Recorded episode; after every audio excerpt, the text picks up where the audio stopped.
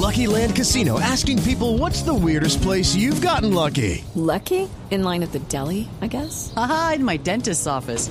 More than once, actually. Do I have to say? Yes, you do. In the car before my kids' PTA meeting. Really? Yes. Excuse me, what's the weirdest place you've gotten lucky? I never win and tell. Well, there you have it. You can get lucky anywhere playing at LuckyLandSlots.com. Play for free right now. Are you feeling lucky? No purchase necessary. Void where prohibited by law. 18 plus. Terms and conditions apply. See website for details. El doctor Rodrigo Lara es el presidente de la Cámara de Representantes. Doctor Lara, buenos días. Muy buenos días, Néstor. Cordial saludo a usted y a equipo y todos los oyentes. Doctor Lara, ¿qué aprobaron anoche finalmente? Cuénteme, explíquele por favor a los oyentes en Colombia qué se aprobó y qué se negó. Bueno, mire, muy rápida y escuetamente le, le resumo. Recibimos un texto que mejoramos considerablemente. Muchos votamos negativamente muchos artículos y cuando se trató de mejorar votamos positivamente, por ejemplo, lo siguiente. Ya no habrá reincidencias sujetas a discrecionalidad de los magistrados de la JEP. ¿Qué significa esto? El que cometa un delito, guerrillero, exguerrillero, que cometa un delito después del primero de diciembre, sale automáticamente, ipso facto, de la Jurisdicción Especial para la Paz a enfrentar los, las más altas penas de la jurisdicción ordinaria. Es decir, cualquier persona de esta organización, reincidente, desertor, disidente, que cometa un delito super, que tenga pena superior a los cuatro años y eh, dolosamente, por supuesto, sale inmediatamente a enfrentar las más severas sanciones y pierde todos los beneficios. Inclusive esa persona podrá ser ya extraditada y no habrá discusión alguna respecto de este. Segundo, los delitos sexuales que hayan cometido los señores integrantes de las FARC contra niños serán sancionados severamente por la jurisdicción ordinaria sin ningún tipo de beneficio ni subrogado. Y tercero, se acaba la guachafita de las listas abiertas. Las listas quedan herméticamente cerradas. Ya no habrá posibilidad de que, que incluyan a X, Y, al narco, al bandido. No, ya quedaron cerradas esas listas.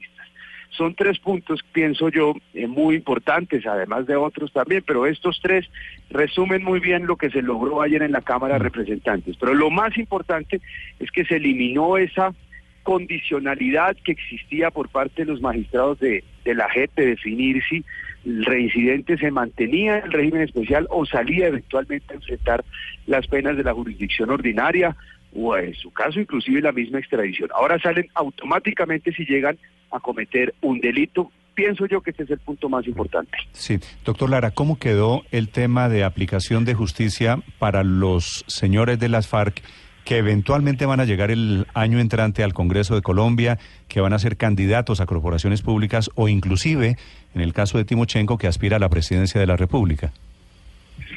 Pues, hay un debate álgido, por ejemplo, en mi caso, eh, como otros eh, exigimos que existiera en efecto previo sometimiento a la sala de verdad y reconocimiento y que existieran los actos de reparación anteriores, pero bueno, fuimos derrotados, entonces básicamente quedó tal como viene en el fallo de la Corte Constitucional.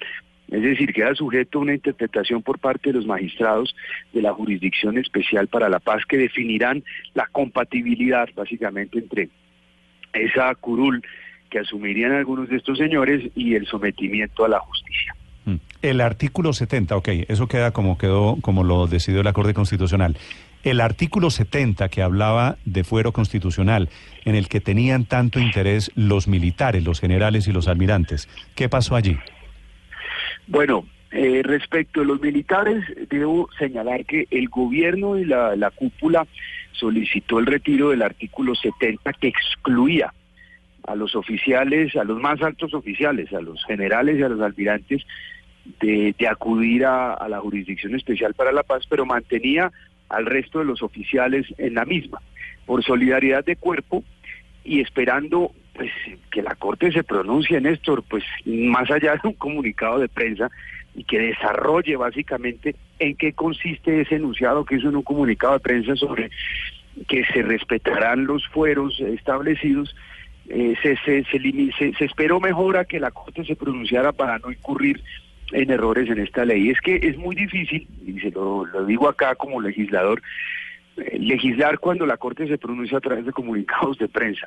Ojalá la Corte ya de una vez por todas termine con esa costumbre y se pronuncie como hacen los jueces, a través de fallos judiciales para que no nos toque interpretar los comunicados de prensa. Doctor Lara, en definitiva, los eh, impedimentos o el régimen de inhabilidades para los magistrados de la Justicia Especial para la Paz quedó como el que actualmente tienen los magistrados de las altas cortes, de la Corte Suprema y de la Corte Constitucional? Exactamente igual a como lo trae la ley para esos magistrados de las altas cortes. Eh, respecto de lo que se había aprobado en el Senado, eso quedó pendiente de la conciliación. Es decir, que no pasó lo que se había sacado adelante por parte de Cambio Radical en el Senado en el sentido de no permitir o de, de tener un régimen de inhabilidades para quienes hubieran eventualmente litigado en asuntos relacionados con derechos humanos o hubiesen tenido casos a favor o en contra del Estado. Sí, ese tema que ha sido muy polémico, que establece básicamente una prohibición para posesionarse a aquellos magistrados que hayan litigado en determinadas áreas, quedó básicamente para la conciliación que me imagino se votará el día miércoles. Sí, pero es decir, ustedes negaron lo que había aprobado el Senado anoche, ¿no? Exactamente, sí, eso fue negado por la plenaria Quiere de la Cámara. decir, eso lo que quiere decir en plata blanca es, según la Cámara de Representantes, la votación de anoche, doctor Lara, van a poder posesionarse todos los 51 magistrados los elegidos.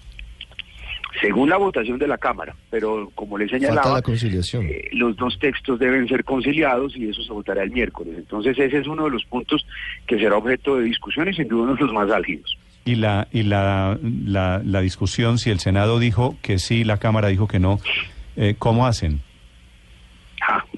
Para eso son los conciliadores y para eso se debe votar ese texto. Usted no ya lo nombró, sé, no lo sé. la, la, la bolita está en los nombres de los conciliadores, ¿no? Sí, y luego en la votación que haga la plenaria. Fíjese usted, por ejemplo, que la plenaria de Cámara ha rechazado en dos ocasiones la conciliación de las famosas 16 circunscripciones, básicamente porque no le aprobó el informe al conciliador. Entonces, pues eso lleva a que tengan que revisar los conciliadores ese texto.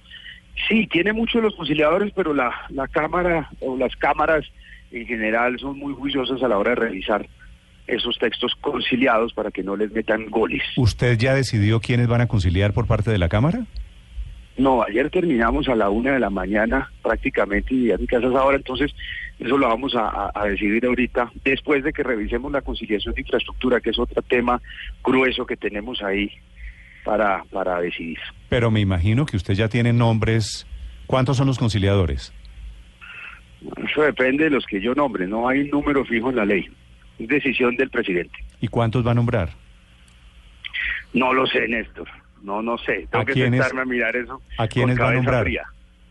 No lo sé, le soy, no lo sé, no, no lo he pensado. Yo creo que usted ya sabe las dos. Ya creo, yo creo que ya sabe cuántos y quiénes. Mire, en todo caso vamos a, buscar personas equilibradas, ecuánimes, que, que hagan lo que se ha venido haciendo y yo en eso quiero una cuña para la Cámara de Representantes, mejorando considerablemente lo que ha sido radicado por el gobierno, Néstor.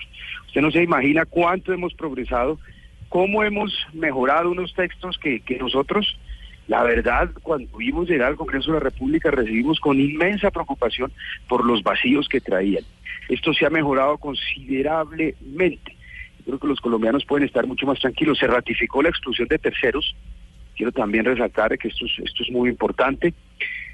Y bueno, y muchos temas más, muchos temas más que le puedo decir con tranquilidad a los colombianos hacen que este texto sea muy diferente al que llegó, que esta JEP tenga dientes para evitar la reincidencia y para sancionar a los disidentes, a los desertores de estas organizaciones.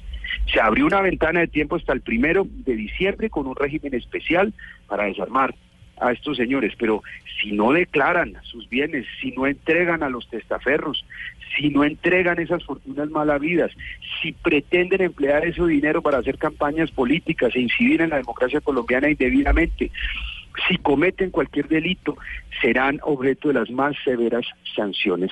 Gracias a este texto que se aprobó ayer en la Cámara de Representantes, que tuvo el concurso del señor fiscal y de muchos otros sectores que nos han ayudado a ofrecerle algo muy distinto y mucho mejor a los colombianos. Si cometen cualquier delito, doctor Rodrigo Lara, si él entendí con una pena superior a los cuatro años, ¿por qué no cualquier Sí. delito en general? Porque no puede, porque pues tiene que ser en últimas delitos, eh, delitos graves, además es un delito con pena superior a los cuatro años, es decir, el universo es bastante amplio. Lo que, lo que se concilió ayer con el gobierno es que pues un delito bagatela pues no termine generando la salida de estos señores. Cualquier delito superior a los cuatro años contra la vida, la integridad, el medio ambiente, eh, narcóticos, todo eso sale y será objeto inclusive hasta de la extradición. Está saliendo un comunicado de Voces de Paz. Estos son los representantes de las FARC en el Congreso de la República. Justamente que tienen voz, pero no tienen voto. Los que tienen efectivamente. Que han sido quienes voz, han sido no, como la no avanzada de, del movimiento político de las FARC. Doctor Lara, le hago una pregunta. El cuarto punto de este larguísimo comunicado de los señores de Voces de Paz, esto es como escuchar la posición oficial de las FARC, dice cuarto, mantiene la impunidad de los delitos sexuales cometidos en el marco del conflicto armado. ¿Por qué? No, no sé, no conozco el comunicado, el comunicado de estos señores, no, no, no sé a qué se refieren. Ayer se aprobó por unanimidad en la Cámara la exclusión de los delitos sexuales cometidos por miembros de esta organización. No sé, no, no, no, no entiendo. Sí. Doctor Lara, Pero, una pregunta frente a la posibilidad de que se extienda el fast track. Ayer comenzó en los pasillos del Congreso a tener ambiente esa posibilidad en cabeza del senador Iván Cepeda. ¿Usted eh, cómo ve esa posibilidad? ¿Si hay el sustento o esto no tiene ninguna posibilidad de, de salir adelante? No, no la tiene. Es que el fast track fue una solución extraordinaria para una situación extraordinaria. A, a nosotros no nos gusta el fast track, a mí en lo personal no me gusta, pero era mejor indudablemente que una asamblea constituyente para implementar estos acuerdos. No quiero imaginarme en lo que estaría este país con una constituyente abierta en este momento. Y el fast track es una medida que tiene soporte legal y la ley dice que va hasta el 30 de noviembre y punto. Esto no se extiende por voluntad de, de una mayoría en el Congreso de la República, existe porque una ley así lo quiere. Tendrían que presentar una ley de la República y aprobarla a fin de extender esta figura excepcional y no creo que haya voluntad en el Congreso para ceder los tiempos y sus facultades en la discusión de estas normas. Posibilidad entonces que se introduzca un mensaje de urgencia o tal vez la posibilidad de decretar, de declarar una conmoción interior, doctor Rodrigo Lara. Yo no veo cómo van a declarar una conmoción interior. El texto de la JEP ya fue aprobado, que es la columna vertebral de estas de estos acuerdos y fue aprobado en los tiempos establecidos por la ley. La Cámara, recordarán ustedes, pues estableció un plan de choque. Se trabajó desde lunes a jueves eh, en sesiones plenarias hasta las 12 de la noche, como lo anunciamos hace cerca de un mes, y, el resultado está acá una norma que sí tiene dientes, una norma que sí sanciona y una norma que sí es garantía para los colombianos en muchos aspectos, en el marco pues de su ex- excepcio- excepcionalidad. Ok. Doctor Lara, gracias por acompañarnos. Feliz día. A ustedes, muchas gracias por las llamadas. Muy La explicación de lo que aprobó anoche la Cámara de Representantes con su presidente Rodrigo Lara, 654.